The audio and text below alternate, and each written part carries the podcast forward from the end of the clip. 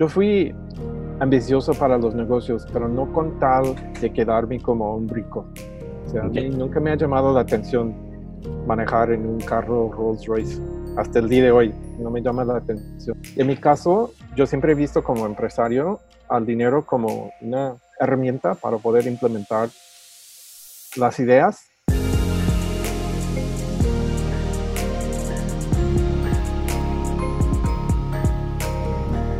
tal? Pues estamos aquí con Jeffrey Peterson. Este, él es un el fundador de una empresa que se llama quepasa.com.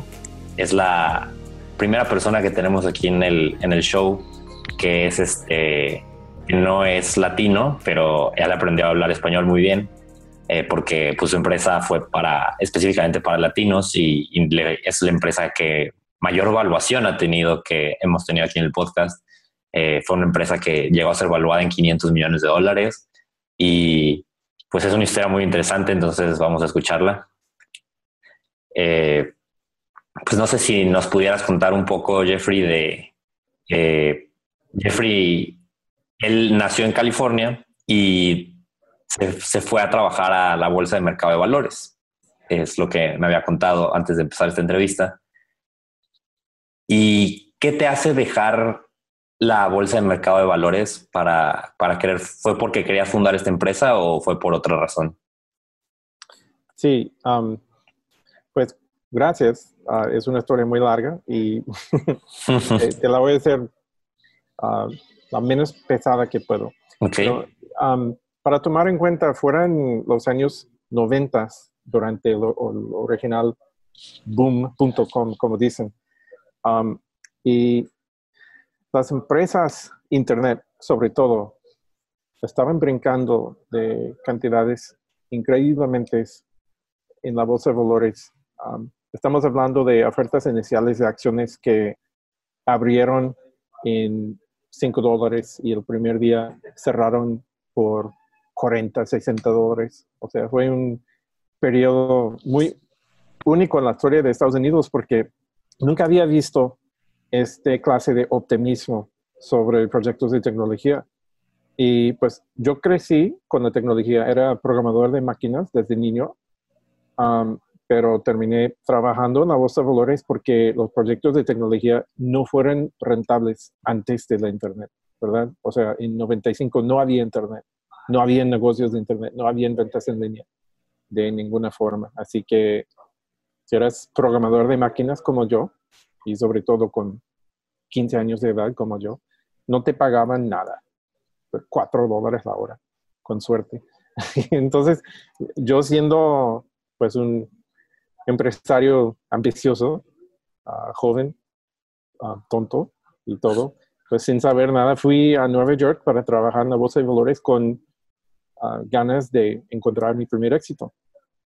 Y pues aprendí Estudié y aprendí financiamiento cooperativo um, como asunto académico y luego la realidad, trabajando con clientes.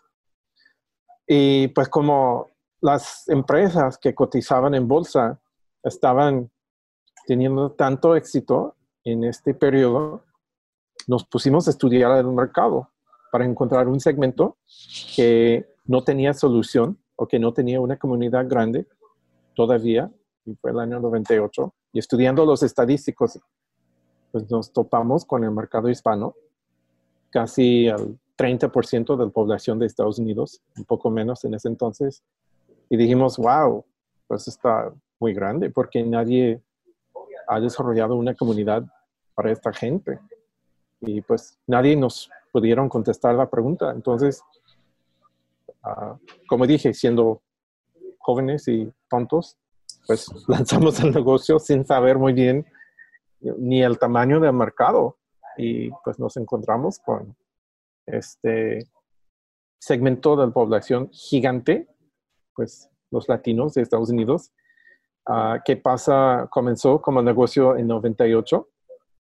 Un ah, poco después ah, llegamos a tener un millón de usuarios registrados en línea mientras Yahoo en español, nuestra competencia entonces, um, tenían apenas 800 mil. ya estábamos en el primer lugar. Univision no habían lanzado su, su oferta de producto todavía. So, um, había muy, muy poco en español en este tiempo, casi nada. Um, y pues como había tanta gente y no había ninguna solución, ninguna comunidad, todo el mundo nos estaba buscando. So, uh, poco después nos entró la música de Gloria Estefan como inversionista.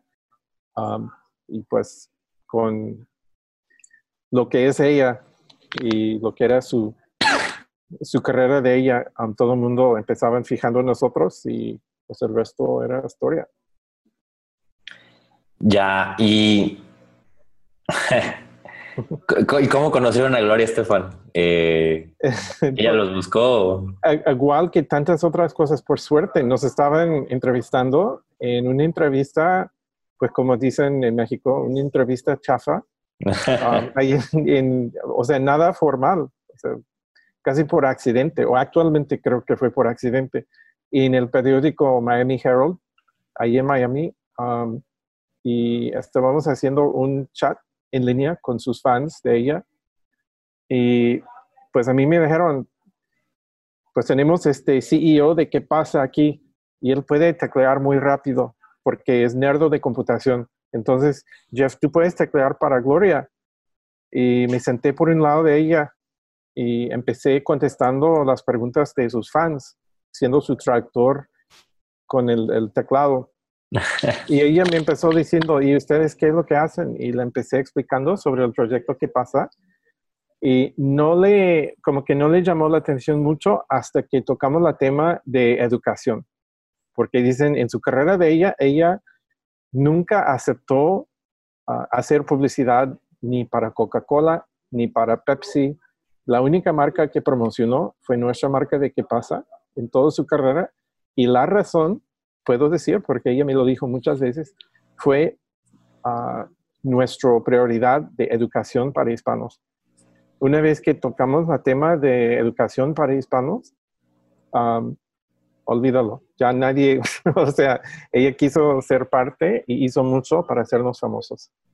Ah, qué interesante cómo cómo la vida te da esas cosas. ¿Cómo, cómo llamarías esto, no? O sea, cómo estas oportunidades, este, ¿qué, necesita hacer uno para que se te presenten? Eh, porque por un lado suenan suerte, pero por otro lado, pues si no estás preparado, no, no sucede, ¿no? Fue, fue por un lado suerte, mucha suerte, um, porque pues, ¿quién hubiera imaginado que yo hubiera llegado a un lugar así, siendo un, quién sabe qué significa americano, porque americano ya significa muchas cosas. Incluso por mí, los mexicanos son americanos, todos estamos en América, ¿no? Pero por decir, siendo parte de la cultura tradicional de Estados Unidos, yo crecí hablando puro inglés. Mis amigos ah, no fueran hispanos. ¿Quién hubiera imaginado que yo hubiera terminado trabajando en el, en el mercado hispano, número uno? Y número dos, yo no crecí con dinero. Mi familia no era una familia de dinero. entonces, para poder tener los 25 millones de dólares que nosotros tuvimos para lanzar ¿Qué pasa? fue por el hecho de haber trabajado en la bolsa de valores con gente que tenía acceso a capital de riesgo, no por algún privilegio, como dicen. A veces los fundadores jóvenes de empresas son personas de privilegio y pues mi caso no era así. Entonces fueron muchos hechos que juntaron como para hacer posible el proyecto en el momento correcto. y muchas personas, o sea, no fue únicamente por mí, fueron personas como ella, como Gloria Zafán, que nos hicieron ah, conocidos en el mercado. Y nosotros simplemente trabajemos lo más duro que pudimos para capturar la oportunidad en ese momento. Y fue parte de la historia. De esta empresa que ustedes tuvieron, que tuvo pues mucho éxito, que todavía sigue viva, ¿cuál es la diferencia entre esta empresa que sí sobrevivió pues el dot-com boom, o sea que muchas empresas nacieron, hicieron ruido, pero no sobrevivieron, a, otras empresas? ¿Qué, ¿Qué, es lo que, qué es lo que la diferenció sobre, sobre pues estas modas, por así decirlo? Sí, ¿qué pasa? Tenía un fundador que era muy bueno para aguantar los golpes, como dicen. Es verdad, o, sea, tantos dramas, la historia de qué pasa parece telenovela.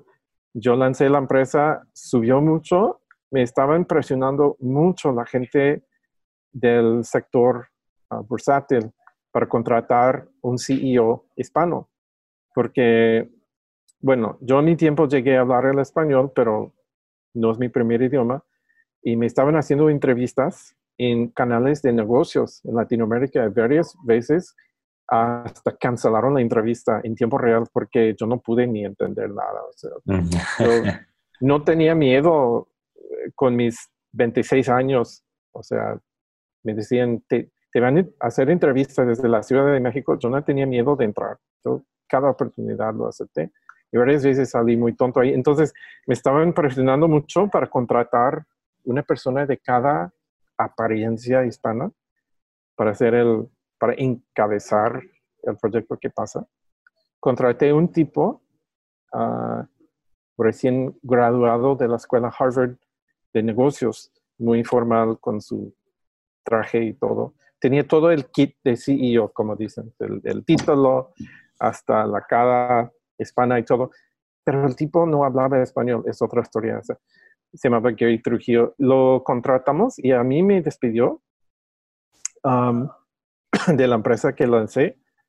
Um, y pues él tomó control de la empresa y destrozó durante dos años el valor que tenía. O sea, subió la empresa de 0 a 500 millones y cayó de 500 millones a cero durante dos años. Y en eso yo entré con mi socio original y nosotros dos tomamos control de la empresa de nuevo y volvimos a subir la empresa del año 2002 hasta 2008 um, de cero a otros 200 millones de valor versátil y 40 millones de usuarios activos. Pues una historia de muchas subidas y bajadas de valor y mucho drama. Y cuando, cuando digo a veces que el fundador era bueno para aguantar los golpes, pues es verdad, porque tuvimos que pasar por muchas cosas. En, en esto, cuando a ti te despiden de tu, de tu propia empresa, ya, ya lo habías, este, habías hecho el, el IPO, ¿verdad? Ya lo habías, sí. ok. Sí, fue 30 días después. Ah, muy pronto. El tipo me estuvo diciendo, y puedo hablar abiertamente de eso porque fue hace 20 años, o sea, todos los límites de tiempo en el derecho cooperativo han pasado hace mucho tiempo. Entonces yo por fin puedo hablar libremente sobre la historia. Él me había dicho, vamos a manejar la empresa juntos como mejores amigos. Siempre me dijo, eres como mi hermanito, Jeff. y luego pues me tú sabes cómo te echan la navaja por la espalda. Pero sí, la empresa tenía mucho valor y pues nos había llegado una transferencia uh, bancaria de 90 millones de dólares poco antes. Y él quiso utilizar su, su discreción para hacer las cosas con la empresa como él quiso. Entonces a mí me corrió mi castigo era vender todas mis acciones en su precio más alto de la historia. Entonces no fue muy buen castigo, pero la vida rara nunca sabes qué va a pasar. Pero entonces yo regresé y la mejor parte de la historia es que yo regresé dos años después y tuvimos otros uh, seis años de éxito ahí como equipo administrativo. Y te dicen, pues si puedes levantar el valor una vez, tal vez será suerte. Y pues si lo, si lo haces dos veces, sobre todo en un mercado versátil difícil, porque tienes que recordar en el año 2007 y 2008, cuando yo vendí ¿Qué pasa? a Rick Scott, la bolsa de estuvo en, en, un momento muy difícil. El sector bancario estuvo en crisis en Estados Unidos, pero las acciones de qué pasa estaban sube, sube, sube más cada vez hasta estaban en 8 o 9 dólares cuando la vendimos. Y ahí está todavía en el día de hoy. Irónicamente, su valor versátil de la empresa que ahora se llama Meet Me, porque cambiaron el nombre, hicimos adquisición de algunas otras redes sociales como High Five, no sé si... si ah, sí, en, en, México era... En la Ciudad de México me acuerdo que la gente usaba más High Five que Facebook, hasta que pues ya Facebook llegó y se... Sí, antes, antes era competencia y, y terminamos comprándola um, por lo mismo de haber podido aguantar las condiciones. Um, muchas otras empresas no aguantaban, pero Um, bueno, adquirimos High Five, adquirimos Scout, adquirimos como cinco otras redes sociales. Cambiamos el nombre de la empresa de qué pasa a Meet Me y ahí está todavía en, en la bolsa de valores Nasdaq con un valor de aproximadamente 400 millones todavía en el día de hoy. Una. Veo que sobreviviste pues dos crisis importantes, la del dot com y, la de este y la del 2008. De las dos, ¿cuál se te hizo más difícil? bueno, el, la, primera vez fue nada más ser despedido de un trabajo. Porque personalmente, económicamente, salí muy bien de eso, porque me Tenía las acciones vendidas a buen precio. Me forzaron a vender todas mis acciones a buen precio. Pero era, era de mucha vergüenza porque los medios de comunicación no entendían a las empresas de tecnología en ese entonces. Todo era nuevo. Y a mí me tenían en uh, el, el news roll de CNN, los anuncios más importantes, las noticias más importantes del día. Por mucho tiempo estaban contando esta historia de que pues, fundador de ¿Qué pasa? fue despedido de su trabajo, acusado de, de competir con su propia empresa, que fue la, la mentira que inventaron para correrme. Y, y pues como que nadie sabía cómo interpretar su, su, historia. Entonces, recuerdo de haber estado caminando en el aeropuerto de Atlanta y tenían pantallas por todos lados con CNN con mi foto y con la historia diciendo fundador despedido de su trabajo y como que estuve tratando de esconder de la gente. Era de mucha vergüenza, pero gracias a Dios um, no pasó por ahí, era pura vergüenza y tonteras. Se arregló el caso 90 días después, el caso legal. Um, pues lo, lo que en realidad fue más difícil fue comenzar la empresa, bueno, empezar la empresa de nuevo después de que este tipo dejó todo pues muy abajo. Las acciones estaban en cuatro centavos cuando volví como CEO en el año 2002. Y de los cuatro centavos las levantamos hasta nueve dólares ah, cuando salí en 2008. Y como pregunta... Muy difícil. Ya. Como pregunta que hay algo muy interesante que tu, historia se me hace un poco similar a la de Steve Jobs, ¿no? Como que fundas tu empresa, te corren tu propia empresa, eh, la empresa va en picada y te buscan cuando... Tenemos, el, tenemos el mismo mentor, el Nolan Bushnell, el fundador de Atari. Ok. Um, era el socio de mi vecino, que era director del centro de cómputo de la Universidad de Santa Bárbara, en California, cuando yo estuve creciendo. Este Nolan Bushnell um, que aún vive, lo tengo en mis amigos de Facebook. soy muy, muy, amigo de su hijo, Brent. Um, era el mentor de Steve Jobs, era su primer jefe. Era mi primer jefe también, solo que pues el Steve Jobs me gana fácilmente con, con uh, inteligencia y, y, éxito, ¿no? La historia de qué pasa es relevante en la historia, pero no es, no es como Apple, ¿verdad? Sí, claro, claro. pero aún me quedan algunos años, vamos a ver. ¿Qué, se siente, por ejemplo? Bueno, me imagino en este momento donde te despiden, pues se ha de sentir como, como feo, pero al mismo tiempo, pues como tienes que vender tus acciones, tienes pues mucho dinero como para retirarte y todo. ¿Qué, qué se siente esto? Es como, como le dirían en, en inglés bittersweet, este, ¿qué es? Sí, honestamente, um, yo era tan verde, como dicen, para asuntos de negocios, que no sabía qué esperar um, de nada. Uh, yo fui ambicioso para los negocios, pero no con tal de quedarme como un rico. O sea, a mí nunca me ha llamado la atención manejar en un carro Rolls Royce. Hasta el día de hoy no me llama la atención. Hay gente que quedan con dinero de la venta de sus empresas y van y compran un, un carro italiano como Ferrari y pues hasta compran un yate y tienen su vida de lujos, ¿no? Nunca me llamó la atención eso. En mi caso, yo siempre he visto como empresario al dinero como una herramienta para poder implementar las ideas.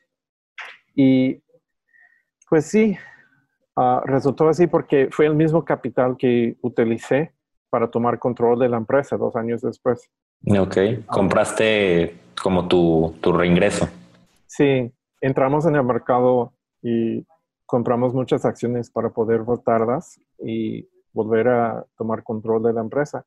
Y nos sirvió como herramienta para poder controlar a la empresa, pero también nos sirvió como inversión, porque pues cuando estábamos ahí arreglando la empresa, cada vez que vimos subir las acciones, pues nosotros también estábamos ganando junto con los accionistas. Y de mi punto de vista es lo mejor de lo mejor porque yo siempre pagué a mí mismo en ese entonces un salario de un dólar por año. Dije a las accionistas, pues está justo todavía el debate de, pues si vale la pena pagarme este salario, porque un dólar, quién sabe. Pero aún así, pues lo mejor de lo mejor es cuando todos puedan ganar juntos. Okay. Y pues no me gusta cuando tienes un CEO ahí que está pagando un salario muy alto mientras las accionistas, accionistas sufren. Y en mi caso, pues arreglamos la empresa y hasta yo y mi socio no vendimos nuestras acciones en el año 2008 cuando vendimos la empresa. Nosotros no vendimos hasta que todas nuestras accionistas habían vendido. Así que siempre pusimos nuestro grupo de accionistas como primeros. Y pues así deben de ser las cosas, ¿no? Ya, cuidar de, tus inversionistas, ¿no? Eh, es como ser, en teoría, el capitán de un barco, ¿no? sí. Y pues como dicen, el capitán debe de hundir con el barco, ¿no? ya. ¿Y en qué, qué ventajas hay por qué llevar tu empresa pública? Eh, porque pues es algo que, muchos de, aquí pues no conocemos, ¿no? O sea, entretener tu empresa privada o ser pública, eh, por qué te conviene una sobre otra? Sí, sobre todo es el acceso al capital, ¿no? Si tienes un inversionista fuerte que no tiene la necesidad de tener liquidez, en muchos casos puede ser mucho mejor mantenerse privado, uh, mantenerse privada por más tiempo, porque así tienes más control. Uh, puedes ser como CEO, puede ser lo que uno quiere uh, y solo tiene que contestar a la mesa directiva, no tiene que contestar a las accionistas. Tienes menos riesgo de demandas um, en un proyecto así, pero sobre todo es el esa liquidez es la gran diferencia, ¿no? La liquidez. Mira, han sido tres años que no utilizo mi español. Antes de eso fueron 17 años, por eso me queda lo que me queda, pero um, la liquidez es la gran diferencia, sobre todo. Y, y el control. Tienes mucho más control de las cosas siendo empresa privada. Ya, ya, ya. Ok, ok, interesante. y y bueno, ok, entonces ya vendes tus acciones, este, pues, ¿qué, qué, qué, te hizo quererte ahora sí en el 2008 ya, ya salir, ya retirarte? O sea... de nuevo, fue la prioridad de brindar liquidez a las accionistas porque había mucha gente ahí que habían invertido cuando volvimos a tomar control de qué pasa en 2003 habíamos hecho varios financiamientos de 5 millones, de 12 millones, luego de 20 millones. y esa gente habían comprado acciones en el mercado privado con um, derechos diferentes, pero generalmente restringidos por un tiempo.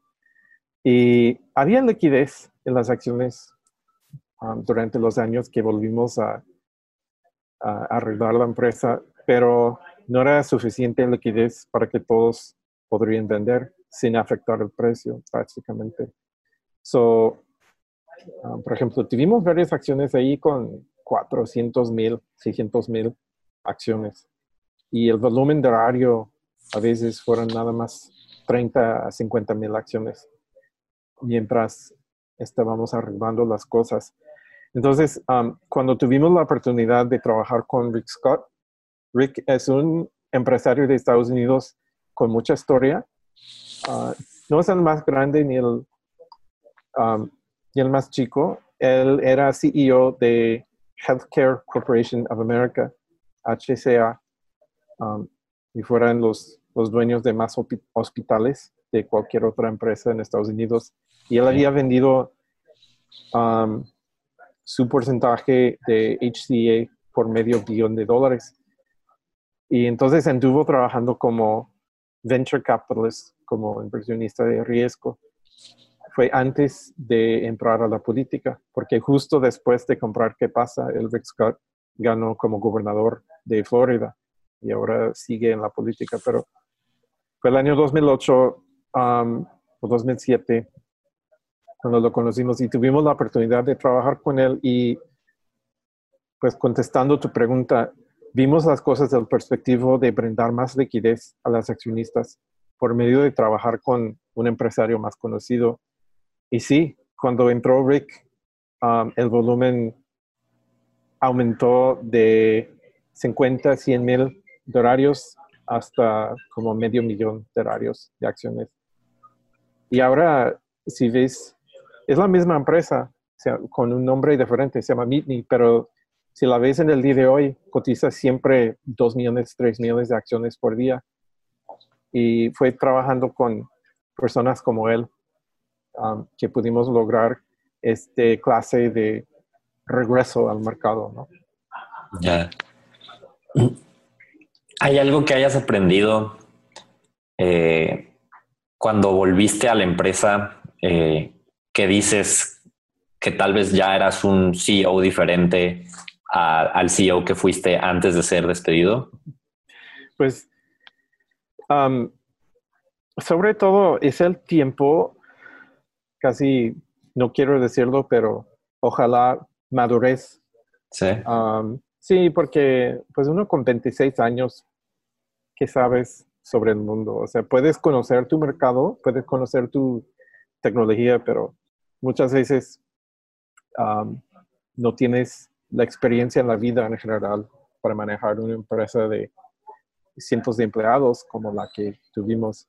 Y por eso, pues varias personas que han hecho entrevistas en la historia de qué pasa, porque fue una compañía significante, fue la primera compañía de tecnología conocida en el estado donde lanzamos en, Arizona. Ah, y muchas personas de allí han hecho entrevistas a todos los empleados de aquel entonces. Y nunca falta el, ex empleado que dice, pues, JP, así me dicen por Jeff Peterson, dice, JP no era muy organizado cuando manejó la empresa en su, su primera versión. Y no lo niego, o sea, no lo niego, pero luego lo que siempre digo es que si fuiste accionista y invertiste por uno y vendiste por 20, ¿a qué te importa si fui organizado o no? sí, sí. Sí, de hecho algo que, se me hace a mí muy interesante del podcast, de estas entrevistas y de conocer gente pues exitosa, por así decirlo, es que a mí siempre se me ha hecho muy interesante ver que las personas no dejan de ser personas normales, ¿no? O sea, que yo te conozco a ti y a veces nos imaginamos que pues una persona que creó una empresa que, que llegó a evaluarse en 500 millones de dólares tiene que ser como un genio o algo así y, pues no, son, son personas normales con fallas, con... Siempre, siempre me recuerdan de precisamente lo que acabas de decir. Estuve cenando con el papá de Mark Zuckerberg Y estuve pensando mucho eso. O sea, él me estuvo hablando de él y cómo era de, de niño y con sus estudios y todo. Y estás 100% correcto. Hay muchas cosas que no cambian, no importa cuánto ganas o quién eres. Um, los, las reglas de la vida, generalmente todos tenemos que seguir las mismas reglas siempre. Ya. Cuéntanos un poco de tu abuelo, tu abuelo mexicano. Pues um, así me dijo en un pasado, no técnicamente es mi abuelo, pero sí, sí, claro. por supuesto.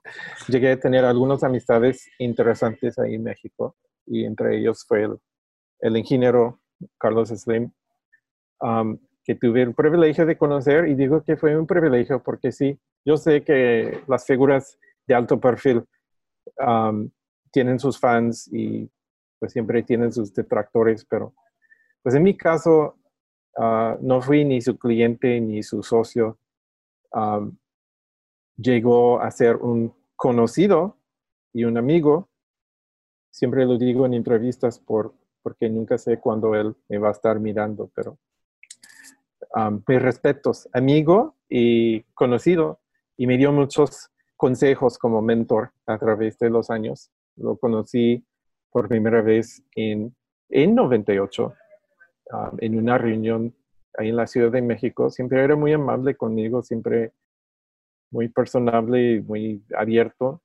Decía las cosas tal como fueran. Y así como lo que acabamos de, de la tema que acabamos de tocar, de que todos son iguales, hasta él, pues se me hizo una persona muy normal desde la primera vez de, de conocerlo. Siempre era muy amable, tomó su tiempo cuando platicó conmigo. Muchas veces siempre me dijo, porque a mí me gusta el café con mucho azúcar, y siempre estuve ahí echando más azúcar, y él siempre me dijo, cálmate, es demasiado azúcar, veces está muy, muy mal para tu salud. Y yo ahí como programador de máquinas, la gasolina para el tanque, ¿no? Pero sí, llegó a ser mi amigo, quien hubiera imaginado, pues yo no sabía quién era él en un principio cuando lo conocí, pero sí, y terminó contratando a mi mejor amigo como su asesor para Estados Unidos y ahí sigue con ese trabajo en el día de hoy. Mi amigo Marco López, hola Marco, ahí están en Plaza Carso, en Nuevo Polanco, en la Ciudad de México, donde yo antes tenía mi oficina también, pero ya no. Ya, ya. Eh, eh, Carlos Slim, ¿hay algo que digas que, es lo que más como que le, admiras? Pues, estando, ah, bueno, siendo una muy pequeña parte de su vida durante años, porque es imposible que conoces a alguien por tanto tiempo y no te reconocen cuando te vean. O sea, de que nos conocemos siempre de vista, es un hecho. siempre me invitó a diferentes eventos cuando estuvo abriendo sus centros comerciales y cosas así. Y lo que más admiro de él, yo diría en esta época de mi vida, es su lado familiar, o sea, cómo él es con sus hijos y con su familia en general. Yo sé que hay gente que dicen cosas sobre él, yo no sé, uh, pues empleados, otras personas dicen cuánto dinero necesita el Señor, pues por qué sigue cobrando tanto para sus servicios, bla, bla, bla, bla, bla, bla, o sea, detractores. Yo no sé, no soy mexicano, yo sé que todo el mundo siempre pagan al, al Slim cada día, como dicen en la prensa. Pues por lo que yo vi en mi tiempo de conocerlo, era 100% hombre de familia. Y admiro mucho uh, cómo, cómo, es en este sentido. O sea, estando muy cercano a él, porque yo no conocí a sus hijos prácticamente. La gente siempre me decía, tú no conoces al, Señor, tú no conoces al papá, tú, has de conocer al uno de los hijos, pero no, yo ni conocía a los hijos, yo conocí al papá. Y estando cercano a ellos varias veces, me di cuenta que entrando a eventos, siempre les daba consejos de, padre. decía, hay que hablar con de, forma de, mucha autoridad. Um, hay que tener buena postura. Los pegaba en, la espalda. O sea, 100% papá. siempre se, me hizo, se me hizo muy bonito este lado, honestamente. Ok. Ok, ok. En la historia que, que, llegué a leer de ti, él, tú, tú, no sabías cuando lo conociste que Carlos Slim era tan rico o algo así, ¿no? O sea, no, o que era tan pues, famoso. Yo, yo conocí que era una persona importante, porque ahí, cuando le conocí por primera vez, fue en una reunión de personas significantes en la Ciudad de México. claro que pues puedes identificar que una persona es significante como empresario, pero no tenía idea de que era uno de los empresarios más importantes o hasta el más importante de México. Pero sí, rápido pude identificar eso. Um, pero él, ¿sabes algo? Él no lo presuma. O sea, para la gente que, que no lo quiere, porque sé que hay gente que dicen sus cosas, no estoy aquí para defenderlo, solo hablo con la verdad si lo conoces, no es, no es presumido el Señor, no es así. Es, puede ser muy serio, a veces no, ¿eh? a veces tiene sus chistes, hasta me sorprenda. pero no es, no es presumido, por decir. Sobre todo es, serio. Ok, ok. ¿Es algo que, que tú has visto que es algo común o, o, no es tan común entre la gente de, empresas grandes? Pues hay de todo, ¿no? o sea, una vez estuve hablando con el asistente del tipo que quedó como CEO de Sprint en Miami. Es un empresario, no me acuerdo su nombre, pero tengo que decirlo, ¿eh? es muy anti, anti blanco como resista. Y estuve hablando con él por teléfono y su asistente hasta me dijo, a ver Jeff, ¿cuándo aprendes a aprender? Cuando aprendes a hablar español correctamente? Y. Me, me cuelga el teléfono. Y se me hizo muy feo, pero fue muy buena experiencia para recordarnos que siempre hay de todo, siempre hay de todo. O sea, hay gente de suma importancia que tienen un carácter más o menos normal así explicaría al, ingeniero Slim. Ya. más o menos normal al conocerlo. Y, si le ves en televisión, siempre habla muy específicamente sobre su proyecto, no llega como con autopromociones de su importancia. Bueno, no lo tiene que hacer. Hay mucha gente que llegan, bueno, que yo he visto, que llegan a tener sus ah, publicidad, por decir, en la Valle de Silicon de California, donde está Mark Zuckerberg, donde están empresas como Quora, um, eBay, donde inició sus operaciones Google. Hay mucha gente joven de ahí, de la Valle de Silicon de California, que son sumamente elitistas y presumidos, te lo puedo decir. Um, porque así es la cultura ahí. Pero hay de todo, siempre hay de todo. Ya, ya. ¿Qué, qué, notas tú? Bueno, para, sobre todo para la gente que escucha el podcast, eh, pues tú tienes experiencia creciendo empresas en el mercado latino. ¿Qué, qué, qué, qué, le puedes decir? Porque mucha gente a veces no se imagina toda la oportunidad que existe en este mercado. ¿Qué, qué, qué notas tú que existe? ¿Qué, ¿Qué tendencias crees que hay? ¿Qué ventajas hay? yo pienso, bueno, cuando lancé la empresa que pasa, tuve el honor de trabajar con un señor que se llama Lionel Sosa de Texas. El señor Sosa es reconocido como el papá del mercadeo hispano en los Estados Unidos. Era el, consejero para empresas como Toyota cuando lanzaron sus primeras campañas en español en la red de televisión de Univision, que fueron campañas muy famosas en la historia del mercadeo de Estados Unidos con los hispanos.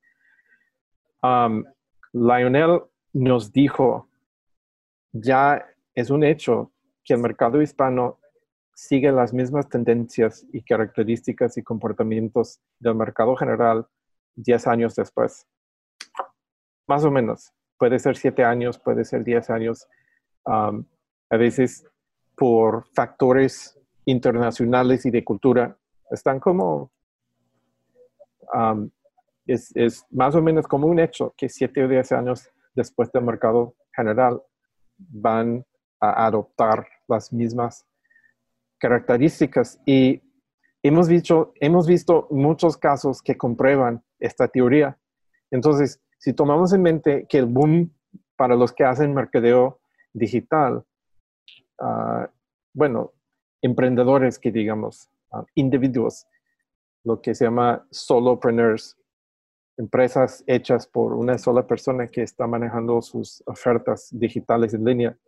Este mercado uh, comenzó, podemos decir, en su, su, época más, su época más importante alrededor de 2008. Y pues estamos llegando al, al 2020. Entonces, ya es hora para que los individuos en países de América Latina piensan seriamente sobre la oportunidad que tienen, porque como dije en, un post reciente que hice en Facebook, todo lo que era antiguo en el sector de mercadeo digital para el mercado general ya es nuevo en Latinoamérica porque ellos están entrando por primera vez a participar en números significantes. Y luego hay cambios muy significantes, por ejemplo, el procesador de pagos que se llama Stripe acaba de habilitar sus productos para Latinoamérica, bueno, para México y algunos otros países como Perú. Y es un paso muy importante porque antes de eso no había manera de aceptar pagos fácilmente para empresarios en Estados Unidos desde México, por decir. Y ahora hasta mexicanos pueden abrir. Tengo entendido que mexicanos pueden aprender cuentas de Stripe para procesamiento, de pagos. Y súper importante eso. Nunca tuvimos eso en un pasado. Y eso realmente va a cambiar todo porque si no puedes aceptar pagos, pues no tienes nada en el sentido comercial. Ok.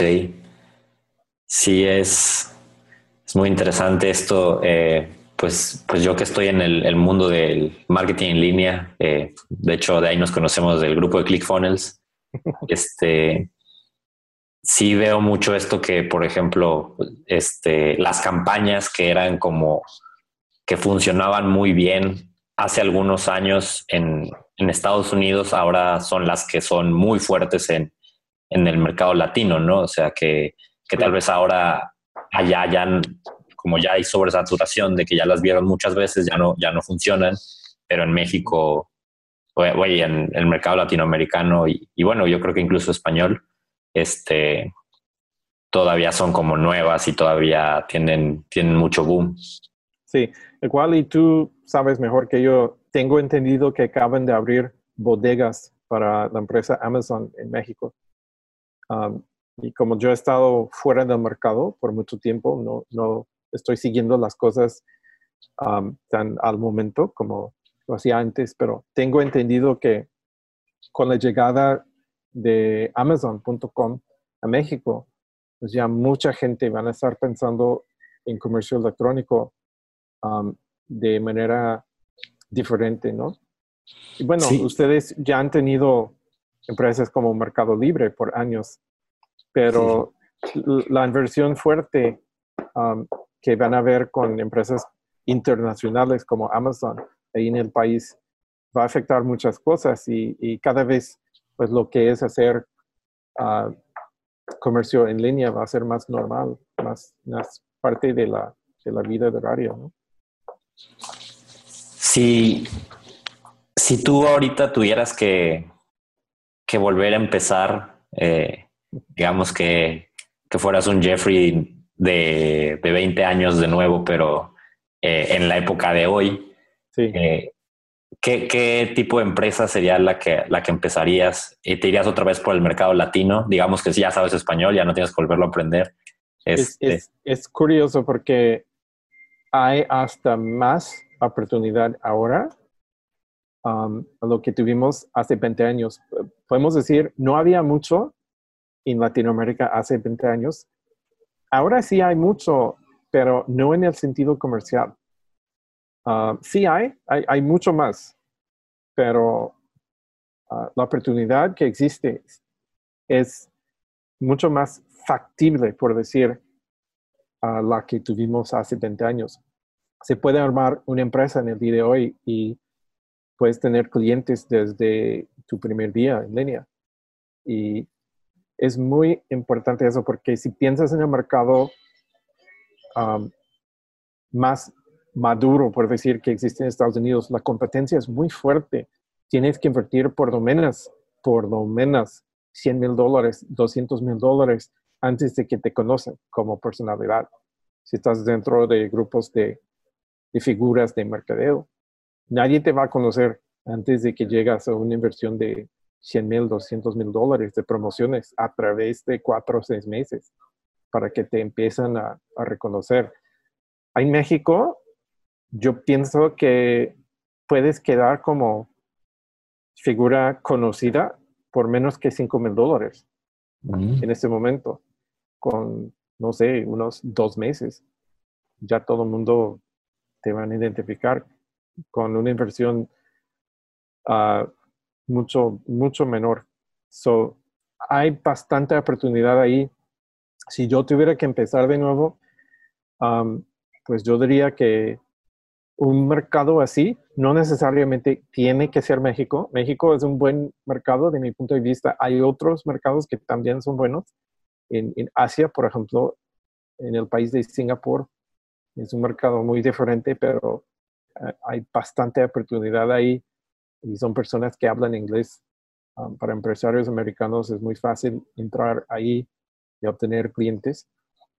Um, el mercado de, de uh, Filipinas eh, tiene 100 millones de personas que hablan inglés y pues están entrando en asuntos de, de mercadeo digital de manera similar a México, pues en pocas palabras lo que estoy diciendo es que creo que los mercados emergentes tienen más oportunidad en el día de hoy um, y pues yo estuviera pensando de esta manera porque es donde van a encontrar uh, mayores devoluciones y mayores oportunidades y hasta clientes más optimistas también. Ok, ok, interesante. ¿Consideras que hoy en día es la mejor época que ha existido para crear negocios? Pues digitales, sí, um, porque la economía, quién sabe, aquí en, en Estados Unidos siguen diciendo que estamos entrando en recesión, pero quién sabe, no soy economista. a mí me da miedo pensar en inventarios y ciclos de, ventas y todo eso. Hay, hay, mucha gente que quieren vender nada más productos físicos porque quieren poder fijar más en un, en un valor tangible de un producto. Pues yo estuviera, como dice, si tuviera que comenzar de nuevo, yo estuviera pensando mucho en productos de información productos educativos, cosas que puedan tener un valor ah, muy útil para la gente, pero no necesariamente requiere mantener inventarios que, a mí me dan miedo, pues. Pero sobre todo productos digitales, sí, es un buen momento, creo que es el mejor momento porque ah, siempre viene más competencia. El mercado en México está completamente abierto en ese momento, con unos dos o tres años más, estoy segurísimo que vamos a ver mucha más competencia. Ok, ok. ¿Y qué, habilidad es la que tú, qué es lo que aprenderías, este, no sé, si, si tuvieras, bueno, ahora me acabas de contar que acabas de tener un hijo. Eh, que, tal vez las cosas van a cambiar ahorita. Bueno, no, tal vez, seguramente las cosas van a cambiar de, aquí a que él sea mayor de edad, ¿no? Pero, pero si él fuera mayor de edad hoy, ¿qué crees que sea la, habilidad más importante que, pudiera el, aprender? Es, um, para un empresario siempre ha sido importante y ahora es más importante que nunca poder ah, adaptar a los cambios de manera rápida. Tuvimos un estilo de estudiar en las generaciones del pasado que de mi punto de vista ya no existe. Fue el concepto de aprender una vez y ya. la, escuela y...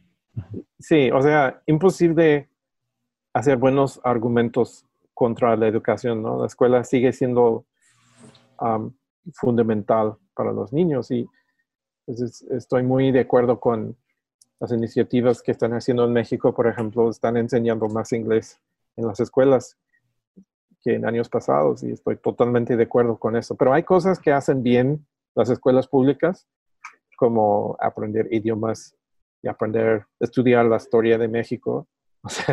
Hacen, hacen eso muy bien, pero luego hay cosas que, que, ellos mismos como instituciones uh, educativos tienen que aprender.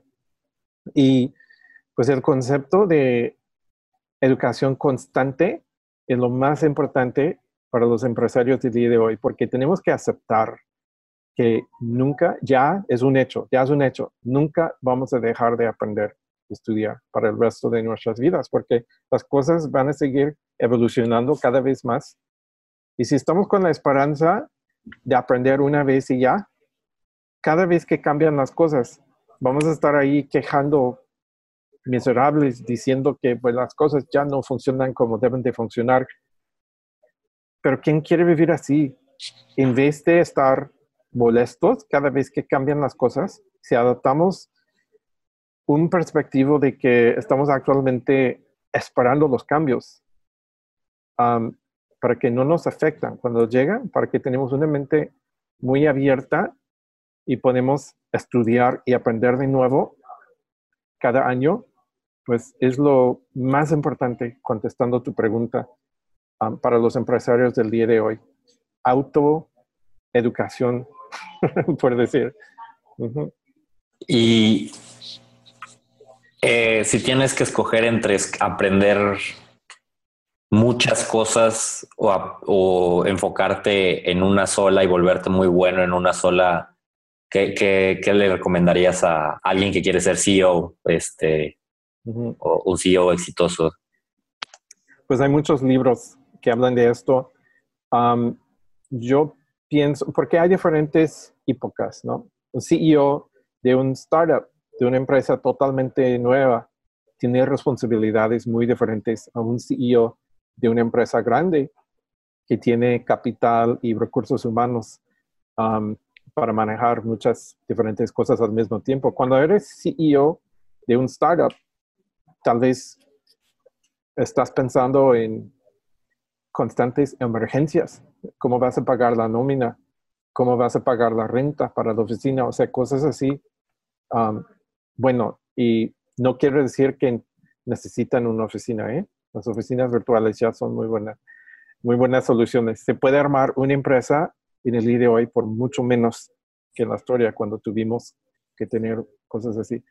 Pero bueno, lo que voy es lo que, lo que necesitamos saber para ser buenos CEOs depende mucho de la situación. yo diría que sobre todo el instinto de sobrevivir a muchas diferentes condiciones como pues, CEO de proyectos nuevos es muy importante porque es imposible saber todos los desafíos que te van a llegar. Ok. Ok, ok.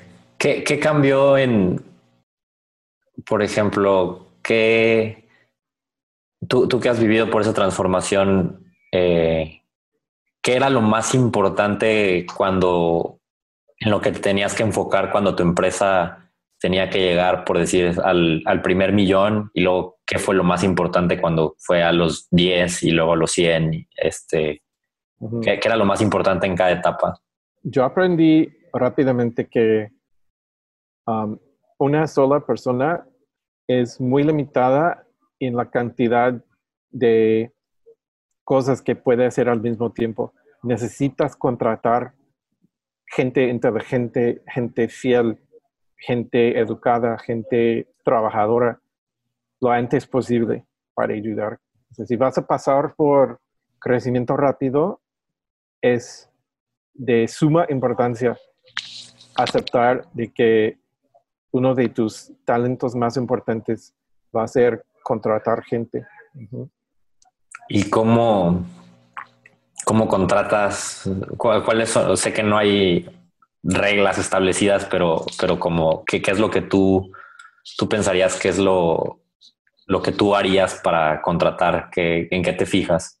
Un, error muy común es que, sobre todo con una empresa de tecnología que está creciendo de manera rápida, la gente les gusta contratar a sus amigos cuando tienen dinero. Es como un lujo, lo ven como un lujo tener una bola de gente que siempre te dicen que eres un genio.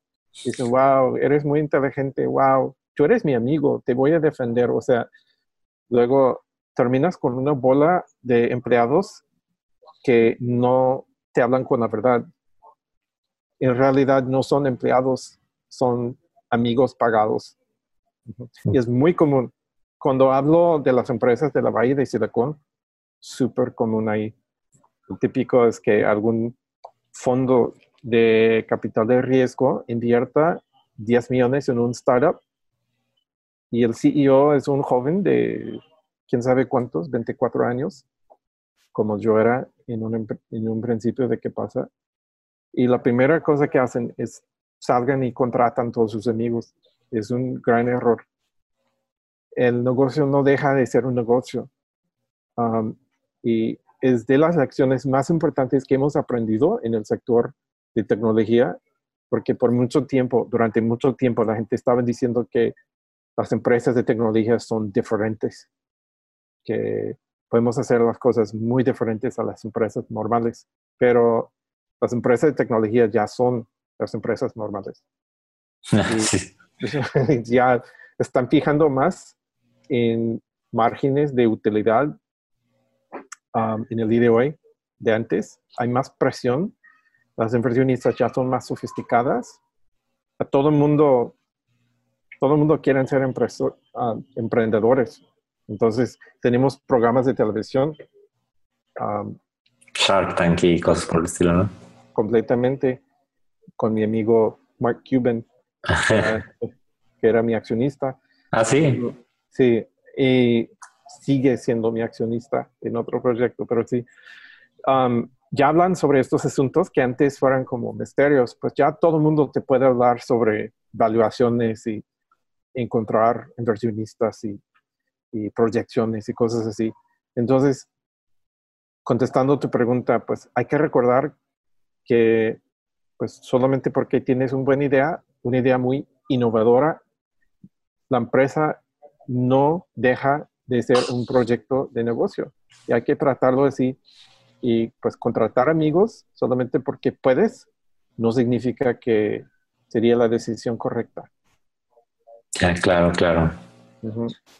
Y hay un momento en las empresas donde, pues, digamos que tú contratas gente y conoces a todas las personas que trabajan contigo.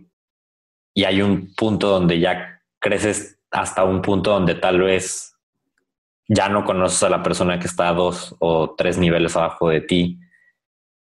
¿Cómo, cómo te aseguras que, que, esa persona que está tres niveles abajo que, ti, que tú o que dos, eh, pues siga, pues siga siendo como una buena contratación, una buena parte de cultura, este, que no se pierda como pues una buena comunicación de, de, líder hasta, hasta la parte más baja de la tripulación, ¿no? Que, y que aparte de esa parte baja se siga sintiendo importante y cosas por el estilo. Sí. Um, bueno, de nuevo, uh, no es muy difícil encontrar gente más inteligente que yo, ¿no? Por eso digo, hay muchos libros que hablan de estas cosas, pero de mi punto de vista, um, porque yo también leo uh, y he vivido muchas cosas, um, de todas las diferentes modelos y estrategias de organizar una empresa, cada vez soy más a favor del modelo militar, que digamos, que pues contratar generales y luego confiar en ellos para que contratan gente por debajo de ellos y que, pues si, si te das cuenta, los militares tienen un libro que te dice hasta, hasta cómo poner tus zapatos, o sea, tienen un proceso para todo.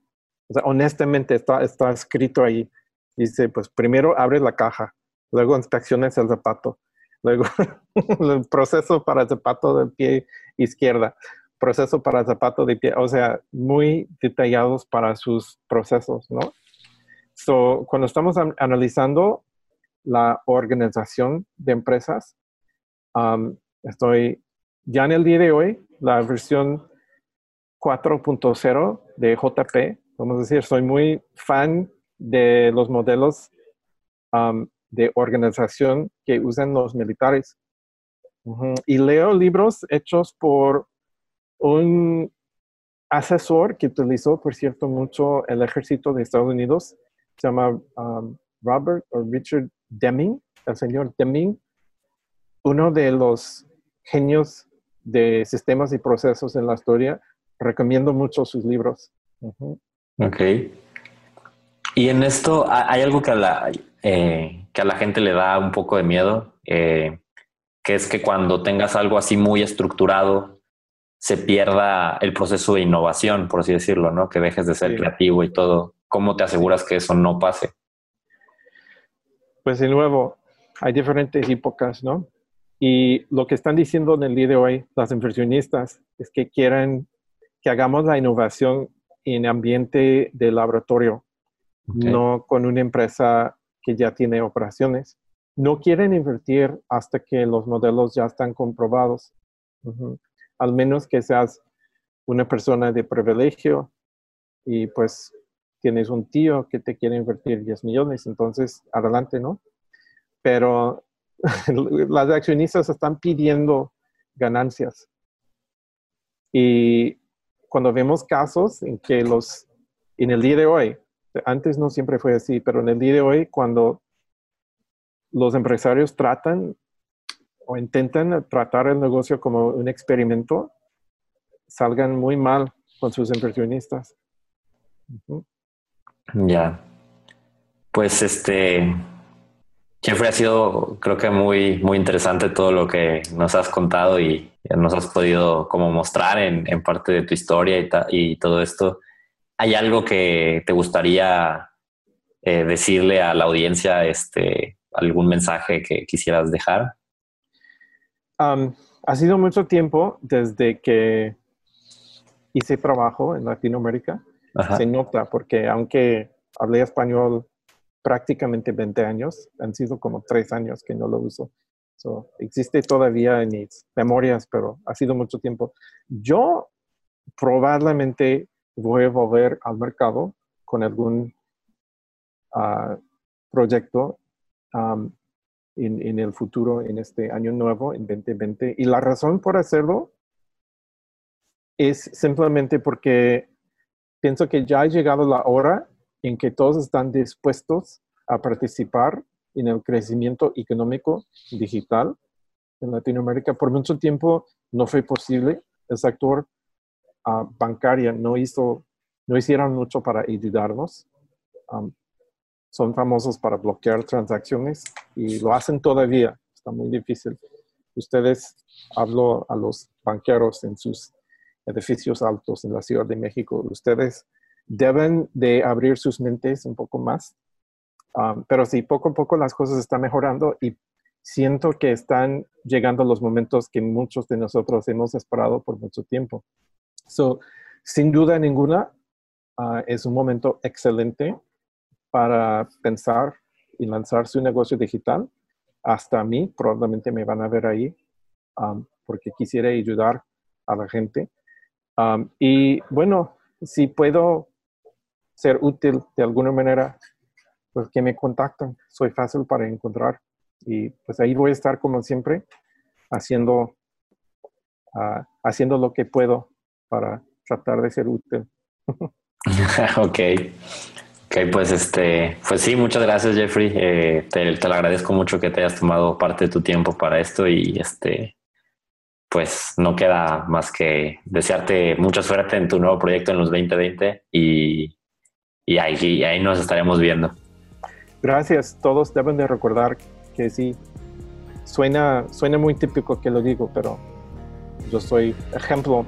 Mi historia es un ejemplo de lo que siempre dicen, no importa hasta si empiezas con cero, con suficiente trabajo en un mercado bueno, todo sí es posible, ¿ok? Hasta la próxima vez. Hasta la próxima.